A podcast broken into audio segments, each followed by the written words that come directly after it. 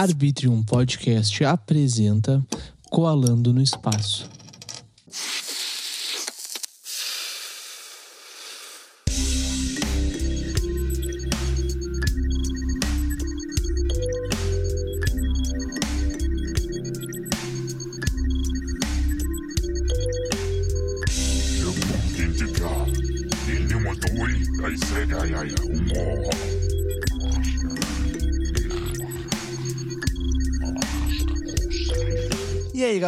Tudo bem?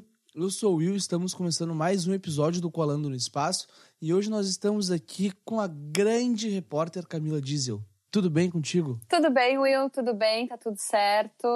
Tirando essa pandemia. Como é que foi teu dia hoje? Cara, meu dia hoje foi uma loucura, foi lotado. Tô até com uma energia meio baixa, mas não tem muito o que fazer, né? Tem que seguir trabalhando. Que, uma, uma dúvida, que hora tu acorda?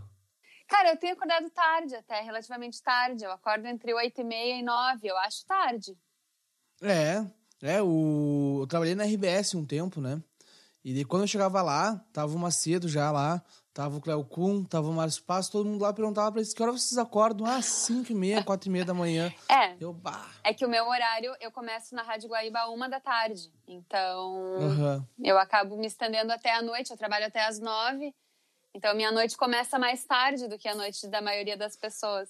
Ah, te entendi. Te E aí entendi. eu, da sei lá, onde- vou dormir às, a uma, duas da madrugada e acordo às oito, nove, dá umas quase oito horas de sono, tá bom. É, tá bom, tá ótimo. Eu tô tendo agora umas 6, 5 horas de sono. Ah, eu fico Muita imprestável se eu durmo um pouco assim, não consigo. Sério? Fico Nem mal. café ajuda. Nem café. E, e vou te dizer, eu não sou muito fã de café. Eu, Ah, é? eu tomo porque, eu, porque, eu, porque me faz acordar de manhã, mas eu não sou muito fã, não gosto muito. Eu vi que tem uma coisa chamada chá de coca, que é da planta mesmo, né? E isso já me falaram que substitui o café, é mais saudável que café. Tem também, eu- a gente, o meu companheiro gosta de um chimarrão, de uma folha, é pura folha que chama, de chimarrão, e que ela, que ela é mais concentrada. Não sei exatamente o que, eu vou estar mentindo aqui Pura folha, eu vou pesquisar isso É. aí porque chimarrão é sagrado. E Todo aí- dia de manhã eu tomo. E aí essa erva me deixa mais acordada, assim, alerta. Até se eu tomo demais, às vezes até me, me causa uma, certi, uma certa ansiedadezinha, assim, mas tá tudo certo. Entendi. Entendi. Tá, e me diz uma coisa, de onde começou a tua paixão por jornalismo? Da, da onde veio isso? Cara, começou. Eu acho que começou, na verdade, quando eu fazia teatro, quando eu cantava na adolescência. Desde pequena, assim, eu fui envolvida com, com um palco, assim. Gostava de é, cantar, fazer teatro, como eu disse. Participava de grupo de dança. Tudo que era possível, assim, dentro das artes Aham. eu fazia. E acho que aos poucos isso foi me encaminhando também para a comunicação, porque eu tinha uma facilidade de me comunicar, gostava disso, gostava de, de estar na frente das pessoas, de falar com as pessoas. Então acho que começou aí, assim, nesse meu interesse por é, pela comunicação em geral e acabou sendo um caminho natural também para a área cultural, eu acho. Sim, mas tipo, a questão do da arte, assim, do, de ser, de cantar, de dançar e tal, de atuar também, tu acha que tem muito a ver com a questão do jornalismo? Eu não sei se tem a ver, mas eu acho Não do jornalismo em específico, né? Mas da publicidade e propaganda, no caso, né? Eu acho que pode ter a ver, né? Eu acho que a gente pode ah, juntar as áreas. Acho que está tudo meio interligado, né? Até às vezes me perguntam, né, se eu acho que, que jornalismo também é uma forma de fazer arte, né? Acho que Sim. tá tudo interligado. Acho que a arte pode estar em vários aspectos da vida de todo mundo. Sim. E como é que tá sendo essa pandemia pra ti? Tu que é repórter, deve ver muita coisa, né? Cara, Sobre essa questão. É, a pandemia está sendo bem cruel, assim. Eu acho que pra gente, assim, enquanto jornalista, ah, tendo que lidar com morte todos os dias, né? é, logo que estourou a pandemia, eu acabei ah, começando a trabalhar em home office e programas especiais, né, sobre o coronavírus, porque lá em março, abril, a gente não tinha ideia, né, do que ia acontecer. A gente não tinha ideia do que era a pandemia, do que era essa doença. A gente ainda hoje Foi tem um dúvidas, susto, né? né? Foi, um, Sim. foi um susto, todo mundo entrou Exato. num colapso gigante, não sabia o que fazer. Hoje ainda a gente tem dúvidas em relação a isso, né? Mas naquela É época verdade. foi, foi, foi muito assustador. E todos os programas acabaram sendo uh, focados nisso, né? Pode observar, acho que qualquer emissora acabou é, focando qualquer emissora acabou focando a cobertura completa assim da, do Covid e eu acho que é essencial nesse momento precisou, sabe? Por mais que as pessoas às vezes dissessem, ah, mas vocês não param de falar nisso. Bom, é o que a gente tem no momento, né? A gente precisa falar sobre isso porque as pessoas estão morrendo e a gente nem imaginava que tanta gente ia morrer, né? Tá, então, tá, mas e uma pergunta para ti, essa questão de, tá, beleza, tem o Covid, tem o coronavírus para falar sobre, mas tem que falar somente dele 100% do tempo? Não, não tem que falar, mas é que acabou sendo necessário, né? Porque a gente não sabia exatamente o que, que era essa doença. Então, tanto é que a gente aos poucos foi falando de outras coisas. Mas naquele Sim, é momento é verdade, de crise é extrema, eu acho que todas as emissoras acertam quando acabam falando basicamente sobre isso, até porque os ouvintes, os espectadores, os leitores vão se renovando, né, ao longo do dia, assim. Então, acho que é importante a gente seguir, a gente falar bastante sobre o assunto claro. nesse período de crise, né? Depois, claro, claro. tem que acabar tem que ir para outros lados, né? Tanto que nem eu com a cultura acabei voltando com o programa normal porque não tinha, né, não tinha que seguir o barco e também contar um pouquinho sobre como que a cultura estava sendo afetada pela pandemia. Deixa eu fazer um esclarecimento aqui para quem está nos ouvindo. Aqui não é a primeira vez que a gente está conversando, tá, gente? Então, se a gente falar alguma coisa, tipo, ah, tu se lembra daquilo que eu falei e tal, é é uma coisa que a gente já conversou antes, então fiquem tranquilos. e uma coisa que eu ia te contar agora. Agora a gente já tá íntimo. É, basicamente estamos íntimos. Uh, em 2019, eu sofri um acidente né, de carro. Eu quase fui para outro mundo. Fiquei 15 dias em coma. Então, quando eu voltei em 2019 mesmo, voltei para casa e tal, logo em seguida veio o Covid, né? E eu tava em casa me recuperando. E uma decisão que eu e minha mãe a gente tomou aqui em casa foi tirar a TV aberta. Não ter TV aberta, não ter Sky, não ter nada, só ter o YouTube. Sabe? E isso foi a melhor decisão possível, ao meu ponto de vista. Não sei o que, que tu acha dessa minha decisão. Foi uma boa decisão ou não foi? Depende. Você segue consumindo informação de alguma forma? Sim, internet. Ou é só pelo zap? Não, tá, pelo zap. Ah, nem, nem te conto. Minha avó me mandou uma mensagem ontem falando que se eu tomasse a vacina ia entrar um chip em mim não. comandado pelo PCC. Não. Não é possível. É. Não, eu acho assim, eu acho importante a gente consumir alguma forma de informação uh, de credibilidade, né? Porque credibilidade é uma uhum. coisa que a gente vai adquirindo ao longo do tempo. É, então, assim, optar, optar por não ter televisão aberta, eu não acho um problema. Eu acho um problema quando a pessoa opta por não, ter, não assiste televisão aberta, não consome informação nos veículos é, que já construíram essa credibilidade, que já que apuram as informações corretamente. Então, acho que esse é o problema. Se tu dissesse assim, ah, Camila, eu só escuto música e assisto vídeo engraçado no YouTube, daí eu acho que seria um problema. Claro. Não, eu escuto podcast, eu faço um monte de coisa, sabe? Eu trabalho com licitação também, das 8 às 18. Então eu leio o jornal basicamente o dia inteiro.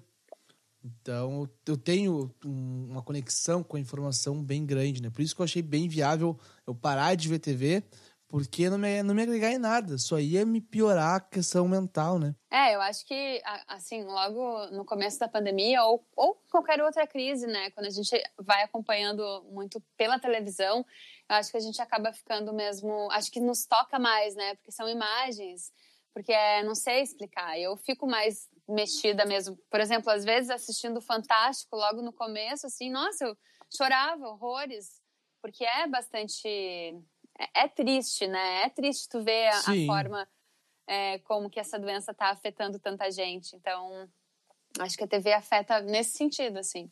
Mas eu consumo. E é muito mais, e é muito mais triste ver também o, o presidente comandando da forma que ele está comandando, né? Eu fiquei feliz. Semana passada a gente gravou, acho que foi na quinta-feira. Eu acho que na sexta saiu um aviso que a vacinação está liberada para minha idade, 22 anos, a partir do dia 1 de setembro. Pois é. Só que eu não acredito nisso. É, eu acho que é importante a gente ter uma dose de esperança e pensar assim, bah, que massa, vai chegar. Só que a gente também não pode se iludir, né? A gente tem que continuar cobrando pela vacinação. E, e eu tenho um pouco de receio mesmo, porque assim, tudo bem, eu acho que o governo do estado fez essa, esse planejamento baseado nas doses de vacinas que estão previstas e prometidas pelo Ministério da Saúde, mas aí também Sim. tem que ter vacina, né? Porque as vacinas seguem chegando, as vacinas estão sendo produzidas, então acho legal, acho importante a gente ter essa dose de esperança, mas tem que ter um pouco também de pé na realidade, porque né, pode ser que não seja bem assim, mas tomara ah, que sim, tomara finco, que sim. Eu já com os meus dois pés na realidade e confirmo que, bah, não vai ser dia 1 de setembro, sabe?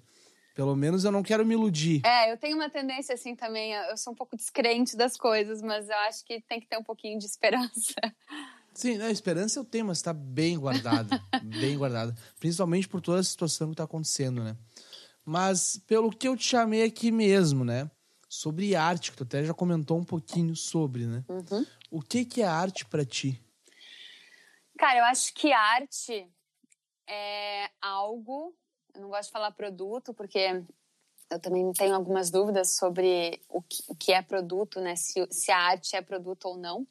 Mas eu acho que a arte é algo feito, feita por humanos uh, para provocar emoções, sensações, dúvidas, questionamentos em outros humanos. Então, acho que a arte é para isso, é para provocar, para para causar sensações, causar sentimentos e para fazer pensar. Fazer as pessoas ficarem instigadas aí atrás do que elas estão ouvindo ou vendo, né? É, às vezes ir atrás, mas também às vezes uh, sim, sim, só, só sentir, sabe? Algo que te toca. Entendi. Porque às vezes tem músicas que tu nem, nem sabe por que estão te tocando. Mas às vezes bate no fundo, um filme, alguma coisa Sim. assim. Sim. Mas essa questão que tu falou do produto, por que que tu acha, que que tu, que que tu tem essa questão aí, tipo, que tu não conseguiu achar ainda a resposta certa, se é, a arte é um produto ou não? É, eu tenho dúvidas sobre se a arte é um produto porque, uh, bom, o artista ele precisa ser remunerado, né? Porque ele é um trabalho. Sim. Só que ao mesmo tempo, quando a gente enxerga a arte como produto, a gente dá valor para aquilo. Eu não sei exatamente é, se, se a gente pode considerar a arte um produto, né? Porque ela, ela é um produto de consumo, mas, mas até que ponto que isso pode prejudicar também o entendimento de arte ou, ou a função da arte? Porque, por exemplo, músicas é, pop, por exemplo, ou músicas de artistas que já pensam nessa fórmula vendável uh, para chegar no, no público e para conseguir ganhar dinheiro. Eu tenho dúvida se isso, se isso é arte com, esse, com essa finalidade apenas. Então, eu não Entendi. tenho como nem explicar. Assim, eu acho que eu tenho, tenho que ler mais, pesquisar mais, entender mais, porque eu não, eu não sei exatamente é, se a arte pode ser considerada um produto mas eu, eu acho que o um artista exemplo. tem que ser bem pago pelo que ele faz, entendeu? É meio ambíguo. Sim. Eu vou te dar um exemplo disso que tu falou, do artista criar um produto para vender, né? Eu tava conversando com meus amigos esses dias sobre uma música do BTS, Butter, que lançou faz duas sexta-feiras atrás. E aquela música é muito boa. Muito boa. É uma música pra botar e sair dançando num churrasco, sabe? E daí eu falei, cara, muito legal a música. E eles pararam e me falaram assim, ó. Cara, é legal, é bonita, é muito bem criada, só que ela não tem o sentimento. E logo em seguida eles botaram uma música do 21 Pilots, que eles lançaram um álbum agora há pouco tempo atrás também. E tu consegue ver nitidamente o sentimento sendo expresso pelo 21 Pilots naquelas músicas e pelo BTS somente sendo um produto, sabe? Sim, sim. E aí, e aí dentro disso a gente pode ir para outro lado também, Will, que é sobre o, essa questão do sentimento. Nem tudo o que vai te tocar vai me tocar, entende? E aí nem sim. por isso aquilo deixa de ser arte, porque não tocou. Sabe? Claro, claro. É muito, é muito amplo. Então, pode ser que algo que isso tenha mexido contigo de alguma forma, mas que não vai mexer com outra pessoa. Claro, é que a, a arte eu acho que é muito individual para cada pessoa, sabe? Eu acho também. A gente não pode pegar e botar, bah, tudo num saco, só isso aqui é arte. Deu, pega e consome. Não, porque muitas vezes um cara batendo numa pedra pode ser arte para alguém, mas para mim não é arte. É, eu acho que tudo depende da intenção, né? Eu acho que só simplesmente batendo na pedra pode ser que não tenha uma, uma função artística, mas se, se tem um pensamento por trás e que, e que bater na pedra tenha um significado para o artista, e que ele quer uh, transmitir isso para o receptor, eu acho que acho que também é. Mas aí depende da intenção do artista. E que nem sempre vai se cumprir, né? Às vezes quem tá vendo aquilo não entende. Porque eu acho que varia muito de acordo com as experiências e as vivências de cada um. O Sim, que, o que sim, é a, a forma como a gente interpreta e absorve a arte e as coisas em geral. Sim. Tu, até falou com o Esteban, né? Tu trocou uma ideia com ele, né? Eu vi que tem Sim. duas entrevistas com ele. E as Sim. duas são demais, demais, demais. Ah, eu sou muito fã dele. Ele fez ser basicamente quem eu sou hoje. que sabe? massa! Pelo, pelo estilo todo dele. Eu, bah, aquele cara pra mim é, é o, Tu já o falou rei, com sabe? ele? Conversei já, mas tô tentando trazer a segunda vez, mas ele não me respondeu ainda, né? Mas, enfim, ele me falou uma vez, ele falou uma vez numa entrevista que ele deu, que quando ele faz uma música, a música não é mais dele. Ele tocou pro mundo, Uhum. sabe? Então, se a pessoa quiser consumir aquilo lá, consumir aquilo ali, achando que é uma letra feliz, que ela faça isso. Se é uma letra triste, que ela faça isso, sabe? Então, quando eu também sou escritor, quando tu faz um texto ou uma música ou um poema e tu soltou pro mundo, aquilo ali não é mais teu. É das pessoas que estão ouvindo e as pessoas vão direcionar para onde elas querem que aquele texto vá, entendeu? Tem o Jonga, se não me engano, tem coisa dele no em prova de vestibular, tem letras dele em prova de vestibular, né? E isso é muito louco, porque tu vê a questão rapper, negro, sabe? Tipo, no, no vestibular. É uma coisa meio que, é, que é, é meio que inima- inimaginável com a sociedade que a gente tem hoje, né? Sim. Eu acho que essa questão da, do sentido da, da- das obras, né? Eu acho que às vezes a gente entra até naquela, naquela questão de- das entrevistas. A gente, tá, a gente que faz isso, né? Que entrevista as pessoas, né? Tu perguntar ah, o que, que tu quis dizer com tal, tal obra, com tal música.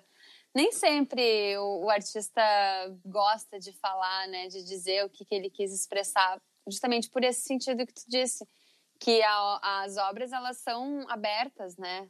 Geralmente, né? E Sim. cabem a, cabe a interpretação de cada, cada um. Então é legal, assim, de pensar que, que ele pensa desse jeito. Tem muita gente que pensa assim, né? Que a música nasce como um filho, né? Que é pro mundo. Claro, é meu, fui eu que fiz, mas é, Mas Sim, é pro mas é do mundo. mundo, né? de maneira geral, né? Toda, toda a arte. Sim, sim. Uma pergunta, agora tu falou em entrevista. Eu quero te tirar uma dúvida contigo, tá? Diga. Que eu ia falar na última gravação, mas eu acabei me esquecendo. Ainda bem que a gente teve a oportunidade, então, de gravar de novo. Ainda bem, ainda bem. Ah, qual é a diferença de uma entrevista para uma conversa? E tu me perguntou isso. Perguntei? Sim, a gente Ah, entrou então nesse me assunto. perdi. Não, cara, eu, eu, eu não sei. Eu, eu, pelo menos nas minhas entrevistas, eu tento é, levar ela como uma conversa recheada de perguntas minhas, né? Então, eu acho Ah, importante Entendi. acho importante fazer perguntas quando tu é o mediador, quando tu é o entrevistador, porque faz com que o, a pessoa responda exatamente o que tu está perguntando, né? Porque às vezes se tu só larga algumas, algumas questões no ar, nem sempre a pessoa vai ter o que dizer, porque ela não foi perguntada, entendeu? Então, acho Sim. importante bater um, um papo leve, fazer perguntas de uma maneira leve, conversar com a pessoa, mas também é importante fazer a pergunta. Então, eu acho que uma entrevista, ela só é uma entrevista se tiver pergunta. Então, eu tento, eu tento incluir na conversa uma pergunta. Não sei se Tá, mas então, então bagunçado. uma, uma entrevista eu posso fazer com que ela vire uma conversa e seja uma entrevista ao mesmo tempo. Tu não acha que é isso que a gente está fazendo? É, é isso. Só que eu, não tenho ainda o know-how de fazer isso, sabe? Porque eu não sou formado em jornalismo. Eu fiz direito, mas eu fiz errado porque parei na metade do curso. Fiz errado. Eu tô fazendo gestão comercial agora. Terminando esse curso, eu quero fazer jornalismo ou publicidade e propaganda. Legal. Pra eu conseguir fazer um curso de teatro no meio também, do adolescer, que é para conseguir me soltar mais Que demais. e me liberar mais a, mi- meu pensamento, conseguir botar ele numa linha reta, porque não sei se você percebeu que muitas vezes eu acabo me perdendo. Para isso é bom ter um né? roteiro, ter, ter pelo menos umas, algumas perguntas anotadas, ter um roteiro. Mas sabe que eu não, eu não consigo. Ah, Mas nem um consigo. roteirinho, assim, com algumas poucas, tipo, ah, falar sobre tal e tal e tal assunto. Pior que eu deixo isso na cabeça mesmo, eu não consigo botar no papel. Mas aí, às vezes, a Porque- tua memória te trai. Aí, tu, às vezes, tu tem uma pergunta importante pra fazer que tu pensou que tu podia fazer e tu não faz. Isso é verdade. Assim, pelo menos como eu faço, né? Sempre fiz, né? Uhum. Eu que tenho, sei lá, tenho. Acho que eu, eu comecei a trabalhar com jornalismo com 16 anos, na verdade, com bem rádio. mais experiente que eu. Bem mais Comecei experiente a que eu. trabalhar com rádio com 16 anos e, e no jornalismo mesmo estou desde 2009. E aí vocês façam a conta aí. Hoje eu tenho 32. Faço 33 agora em dia 15 de junho. Não sei quando que vai ao ar, mas vai ser por esses Hum, Vai dias. quinta-feira. Agora é Depois quinta. de amanhã. Ah, aham. então faço aniversário na semana que vem. E, e assim, ah, eu acho que a gente vai aprendendo alguns macetes ao longo do tempo, né? E, e vai Sim. acumulando uma bagagem. Então, às vezes, uma, que nem tu fez agora com o Esteban, né? Tu fez uma pergunta pra mim e lembrou de uma coisa que tu falou com ele. Eu acho isso bem legal, assim, de tu fazer esses links e de e é coisas que tu vai acumulando ao longo do caminho. E eu acho importante, como eu estava falando, fazer, ter um roteiro, ter um pouco algumas questões chaves anotadas, assim. Porque eu sou uma pessoa que gosta muito de pesquisar sobre a- o entrevistado, justamente para não fazer sempre as mesmas perguntas e não deixar o entrevistado entediado com a entrevista, né? Eu tenho Sim. sempre o interesse de fazer com que ele curta estar ali falando sobre outros assuntos que às vezes não perguntam para ele. Então eu acho que é importante fazer um, um roteirinho, pelo menos com algumas perguntas-chave, assim, para poder qualificar a tua conversa. Sim, eu lembro também que eu te falei, na última gravação que a gente teve, que tu fez uma pergunta pro Tavares que eu nunca tinha ouvido outra pessoa fazer. E tu lembra qual é agora. a pergunta? Pá, agora não vou me lembrar. Mas era alguma coisa com a Fresno, se não me engano. Hum. Ah, não, agora não vou me lembrar, não vou me lembrar. Mas foi uma que eu nunca Eu tinha perguntei o ouvido que, ele me achava sobre o emo, sobre acharem que o emo é pejorativo, também não é isso? Enfim. Também não é. Mas enfim, depois eu vejo e te mando É, então, é isso que eu tento, assim, trazer, às vezes, alguns aspectos que as pessoas, às vezes, não perguntam. E é nesse sentido que surgiu o meu canal no YouTube. Além do meu trabalho na rádio, então, eu tenho esse canal no YouTube, onde eu entrevisto artistas e pessoas que fazem a cultura aqui no estado, Sim, justamente para poder abordar aspectos e assuntos da vida da pessoa que, às vezes, ela não fala em outros lugares.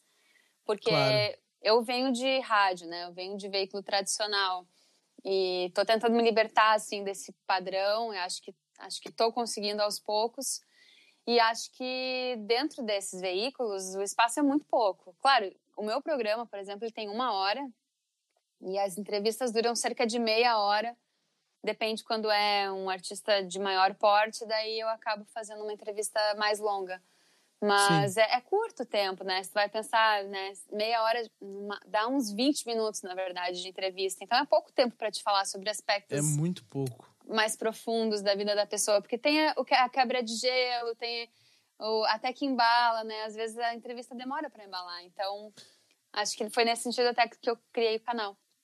Sim, isso é muito legal, porque tu tá querendo mostrar que existe uma outra forma de fazer um jornalismo, de fazer uma entrevista, deixar essa questão de entrevis- entrevistar alguém ser uma coisa muito mais natural para qualquer um poder fazer, né? Sim, Eu- acho que todo mundo pode. Eu, quando eu não tinha um podcast, eu trabalhei na RBS, como eu te falei, sendo menor aprendiz.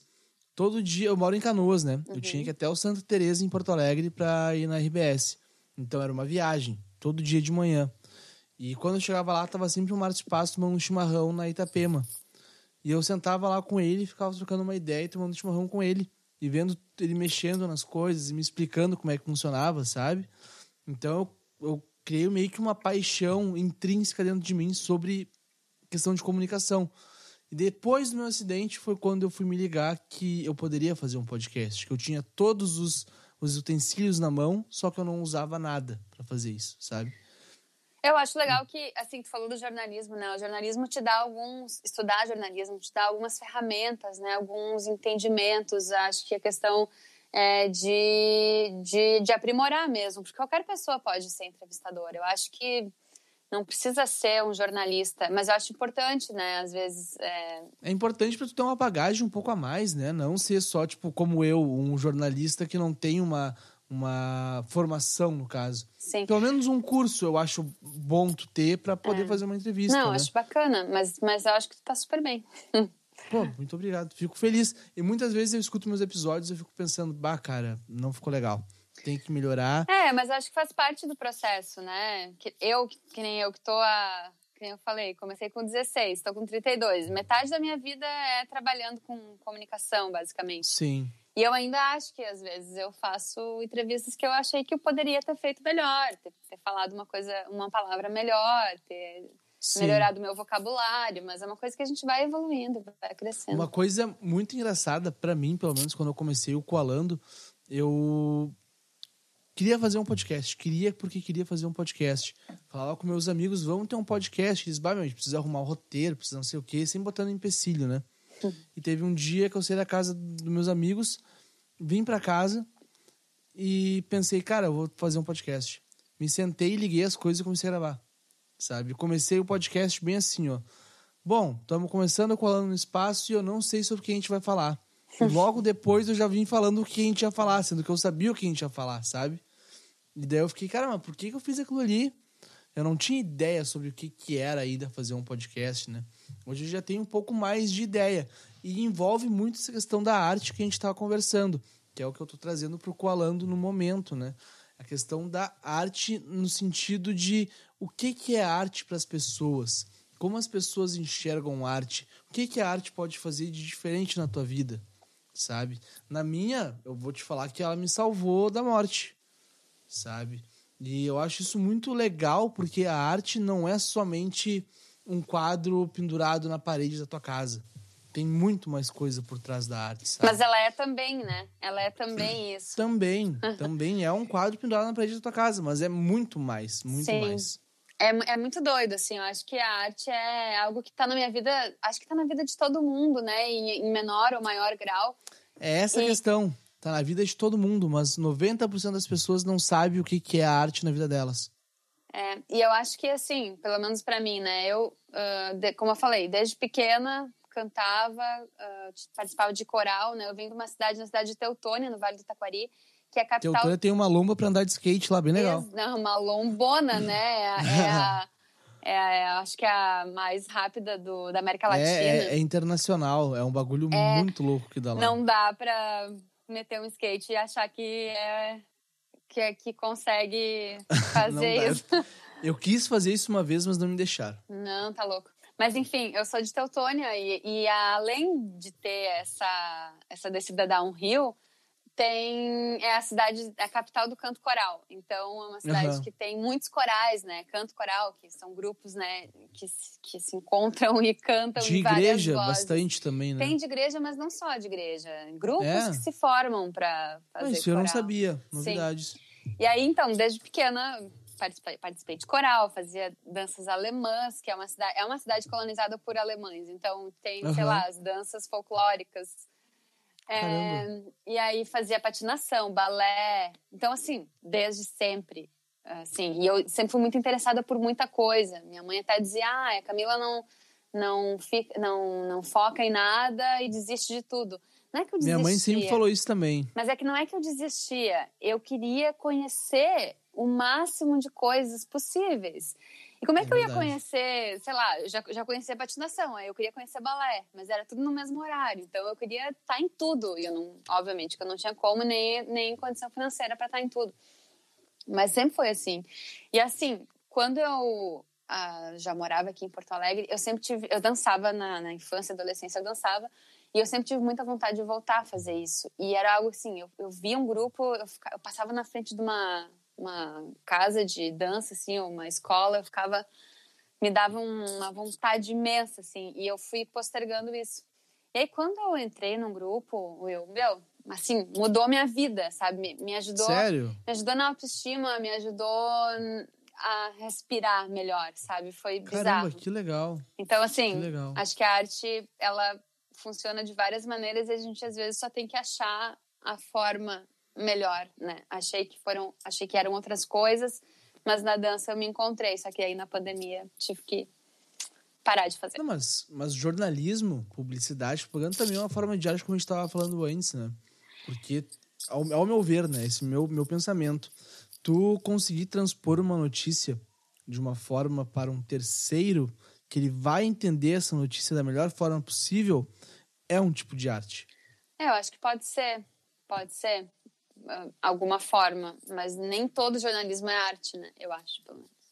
Sim, sim, é verdade. Eu lembrei que tu falou também. Nem todo jornalismo é arte. Isso, é, isso, isso é verdade. Ah, me deu o link geral agora do, do, do que a gente conversou. Foi, foi bom aquele papo, hein?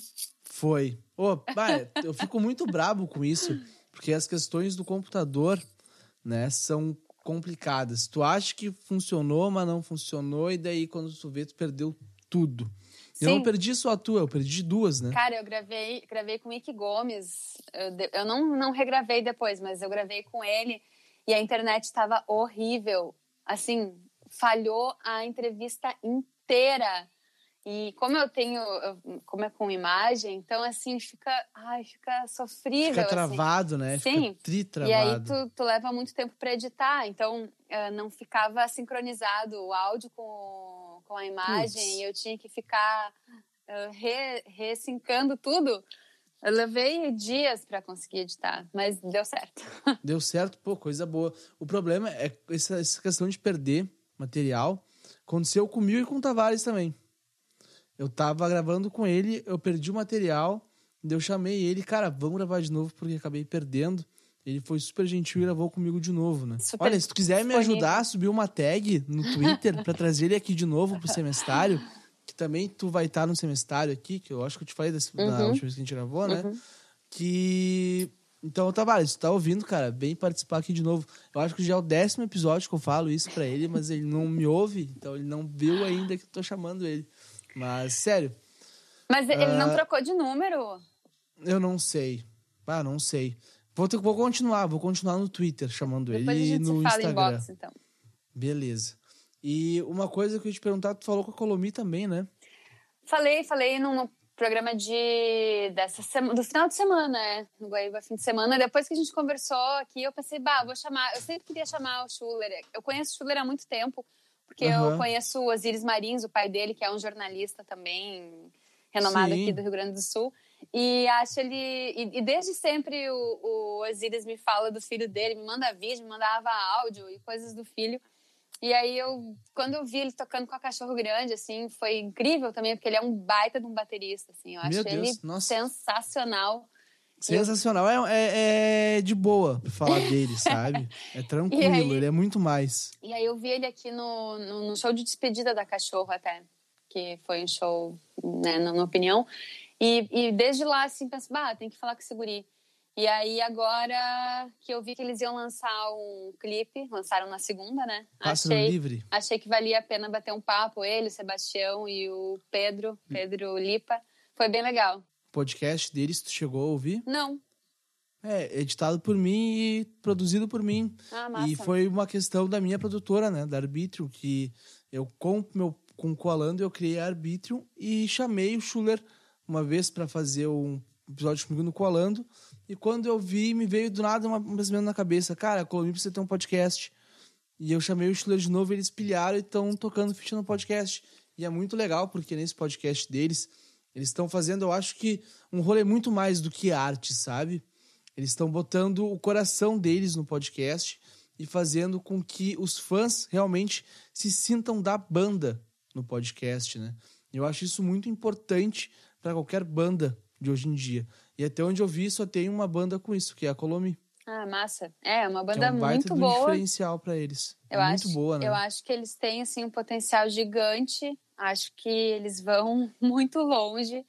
Sério, se, se essa liga entre eles, que, que segundo eles aconteceu assim do nada, seguir, acho que tem tudo para dar muito certo. Porque, Olha, tá assim, seguindo a voz, muito. A voz deles combina, acho que uma encaixa na outra. O Schuller é um Parece baita... a mesma voz, não acha? É, mas também não, né? Tem um. Tem uma diferencinha. Tem... Tu tá ouvindo aqui e tu pensa, bah, mas é a mesma pessoa, mas não é a mesma pessoa. É, e o Schuller é um baita batera, assim, dá pra ver toda a personalidade dele nas músicas. A Chulipa também muito bom, o Sebastião é incrível, e eles têm carisma, têm presença. Eles têm tudo, assim. tudo o que precisa pra uma banda ficar bem, sabe? É. Ter o sucesso esperado. Eu já falei pro Schuller, eles vão tocar no próximo Rock in Rio que tiver, eles vão estar tá lá.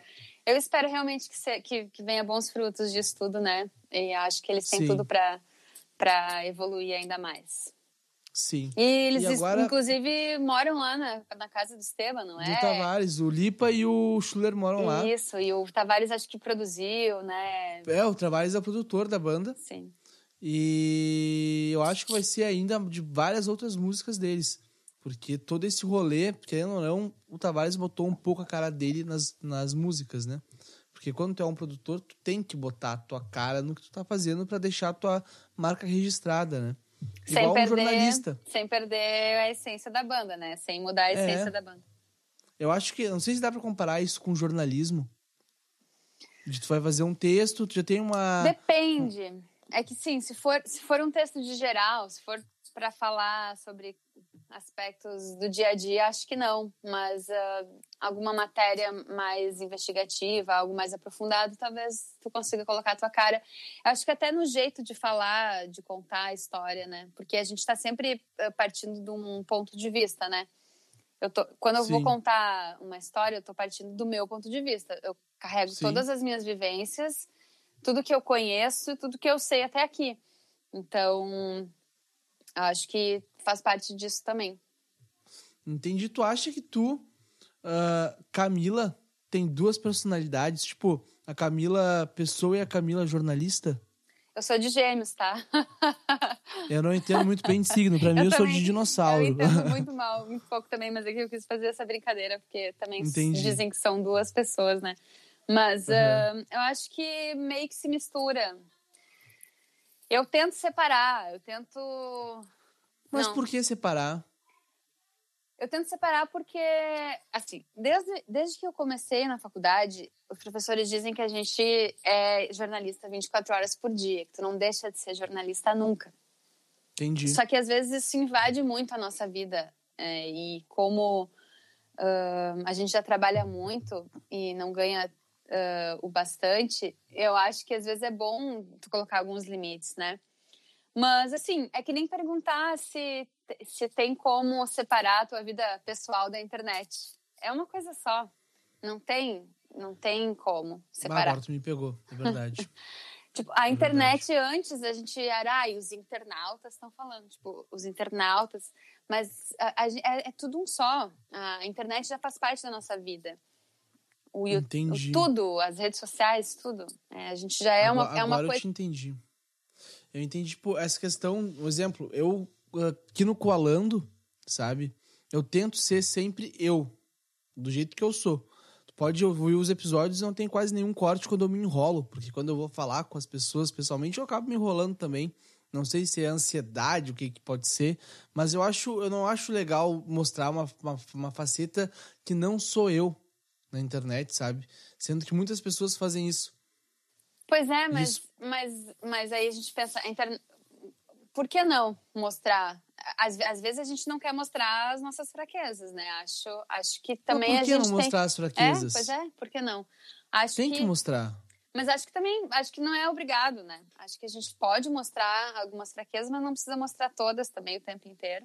Sim, não, porque daí tu vai ficar vulnerável. Se tu mostrar todas, vão poder te atacar Sim. da melhor forma possível, né? Porque tu não mostra agora... todas para ninguém, né? Tu não mostra é, todas as vezes pro teu amigo, melhor é amigo, é talvez não conheça alguma fraqueza grande tua. É verdade. Então, acho que faz parte. Mas eu acho importante tu mostrar para mostrar a evolução que as pessoas têm durante o tempo, né?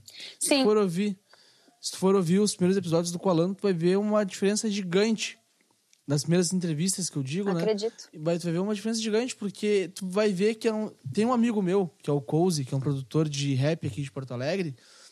Eu fui conversar com ele, eu me tremia antes de gravar. Eu tava tremendo, sabe? Eu não sabia o que fazer e eu fiquei, caralho, puta merda, fudeu. sabe? Daí eu consegui gravar com lá 20 minutos. Foi rapidinho, só fiz as perguntas e tá, meu, tchau, isso aí, obrigado. sabe? Mas é, assim, agora... mas é normal, porque, por exemplo, quando eu comecei a falar para pessoas, assim, de uma maneira profissional, era para uma rádio, que era no interior, mas era uma, uma rádio que era bastante ouvida. E, tipo, eu errei ao vivo com um monte de gente me ouvindo, muito mais gente me ouvindo. Então, Sim. e ao vivo, não tinha nem opção ao de é editar é depois. Então, acho que, acho que faz parte, acho que esse processo é bacana, assim, de tu te ouvir também, perceber, bah, posso mudar aqui, posso melhorar ali. E ainda sobre ser a gente, eu tento levar a vida muito de uma forma verdadeira. Uhum. Então, na hora de eu fazer a entrevista, sou eu ali. Assim como eu tô falando contigo agora e te respondendo essas perguntas, eu costumo fazer as perguntas. Então, eu acho que é um jeito de levar a vida tem pessoas que criam personagens em todos os aspectos da vida. Criam personagem em casa, com o marido, com a esposa. Ah, mas daí, mas daí tu vai ser fragmentado. É, mas, mas tem pessoas que, que, se, que se defendem assim. Eu acho que é uma defesa e eu também não sei se eu vejo grande, grande problema. Mas eu prefiro levar a vida de uma maneira mais transparente. Assim como eu tô falando contigo, provavelmente eu vou falar com um prefeito, vou falar com um artista, entendeu? Não, uhum. eu, eu, tento falar com todo mundo da mesma maneira porque eu sou assim. Então, eu prefiro não criar personagens, mesmo que a gente Entendi. crie um pouco, né? Mesmo sem querer, às vezes a gente se coloca um pouco nisso, mas eu prefiro assim. Eu tenho um único problema só. Quando eu vou falar com alguém mais no interior do Rio Grande do Sul, que tem um sotaque mais puxado, sabe? Eu acabo automaticamente puxando meu sotaque mais forte. É mesmo? Sabe? Falando tu sabes, uh, conjugando os verbos tudo certo, sabe? Ah, mas é bonito, eu acho tão bonito. Eu não consigo falar assim, mas acho lindo. Eu, quando eu converso com alguém, um exemplo, eu falei com o Pirissa Greco, né? Duas vezes aqui no Coalando. Ah, eu as duas vezes, as duas vezes eu. Assim, ó, ligamos a gravação, eu já comecei. E aí, Pirissa, tudo bem? Tudo bem contigo e tal? Uh, tu sabes como é que tá, não sei o que, sabe? Já foi direto, automático. Nem pensei, pois é. só foi. E às vezes eu penso nisso também, porque o tu é algo que às vezes pode soar ofensivo, né? Sim. É, sei lá, se é um secretário, por exemplo, eu converso muito com a secretária de Cultura do Estado. E ela é o órgão, a representante máxima da cultura no Rio Grande do Sul, que é a secretária Sim. de Cultura. Só que a gente tem uma relação próxima e eu não consigo chamar ela de senhora. E ela não gosta que eu chame ela de senhora. Então eu Sim. chamo ela de tu. Só que para algumas pessoas isso pode soar até ofensivo, principalmente quando não é do Rio Grande do Sul. Então, às vezes, eu fico em dúvida se na hora da entrevista, que nem. Agora, essa semana, eu relembrei uma entrevista que eu fiz com o Erasmo Carlos. Ele é o Erasmo Carlos. O Erasmo Carlos. Além Meu dele ser o Erasmo Carlos, ele é, já é um senhor de 80 anos. E aí eu fico pensando, chamo de tu ou chamo de senhor? Mas eu acabo chamando de tu. E aí Sim. eu fico em dúvida, às vezes, se isso não sou ofensivo para as pessoas. Mas, tipo assim, ó, o, nós, como gaúchos, já temos uma. Questão, uma licença poética. Uma, é, não, não só licença poética, mas uma questão já muito antiga da gente ser pau no cu. Ah, tá. Não, não era. Achei Sabe? que ia dizer outra coisa. Não, a gente ser pau no cu, de ser otário com as pessoas. Então, por isso que eu acho que entendem que quando a gente fala tu, a gente, querendo ou não, a gente é um pouco grosso. Sim. Sabe? Do jeito que a gente fala. E quando a gente vai falar com alguém, sei lá, de São Paulo, eu vou falar, oh, meu, ah, ô, tu, tu quer ir lá não sei, quer não sei aonde? A pessoa vai pensar, tipo, tá, peraí, tá me xingando e tá sendo grosso comigo ao mesmo tempo. sabe? E daí eu tô tentando ad aderir com você. É, eu Só às vezes tento não tá dando fugir, muito certo. Eu tento fugir desses, desses pronomes, né? Então, às vezes eu tento não falar isso, tento achar outro, ah, mas convenhamos, outro caminho. Mas convenhamos, falar assim, ó, oi, você está bem? E falar, oi, tu tá bem? Tu tá bem é muito mais bonito eu de se acho. falar, né? Mas é cultural, né? A gente acha mais bonito, mas... mas você, é. para mim, bah, é uma coisa que... É muito ah, formal, né? É muito, muito distante. Mas, por exemplo, eu tenho uma amiga que é de Lajeado, ela tá morando em Belo Horizonte, Minas, e ela fala hoje você. Ai, amiga, você não sei o quê. Tipo, como assim? Tipo, é, quem é puxou, tu? Puxou, né? veio, veio. Eu acho que quando tu mora num lugar, tu acaba pegando o, o, o, sotaque do lugar, né? Mas me conta uma coisa, antes da gente ir pra nossa parte final. Como é que foi entrevistar o Erasmo Carlos?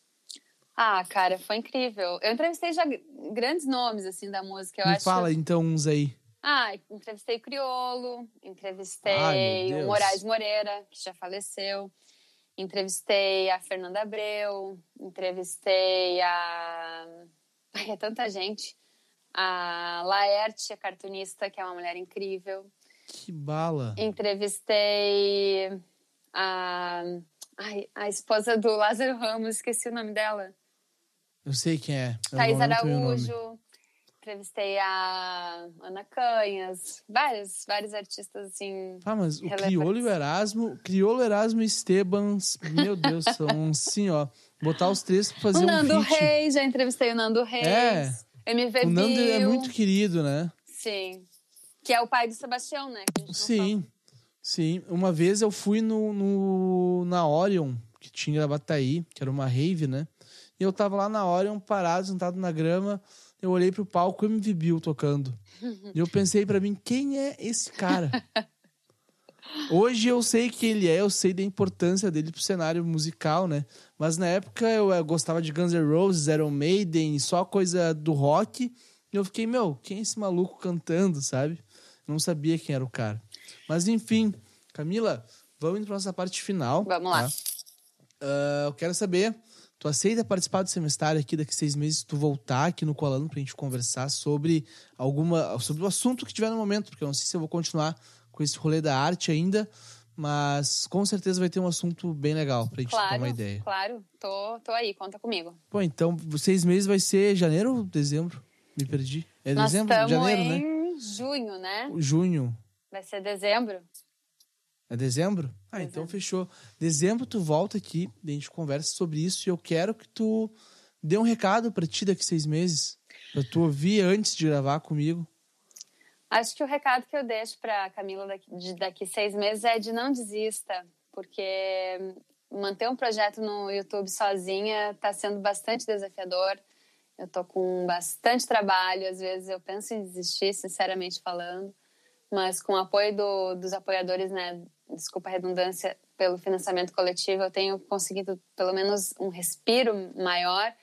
E o meu recado para ti, Camila, de daqui seis meses é isso: não desiste, segue firme, que tu tá curtindo e, e vai colher frutos, tenho certeza. Vai colher frutos e se depender de mim, eu vou te ajudar nesse rolê. Maravilha. Porque eu quero criar meio que uma cena aqui na, nossa região, sabe? De podcasts, vídeos e criar um- alguma cena, acontecer alguma coisa.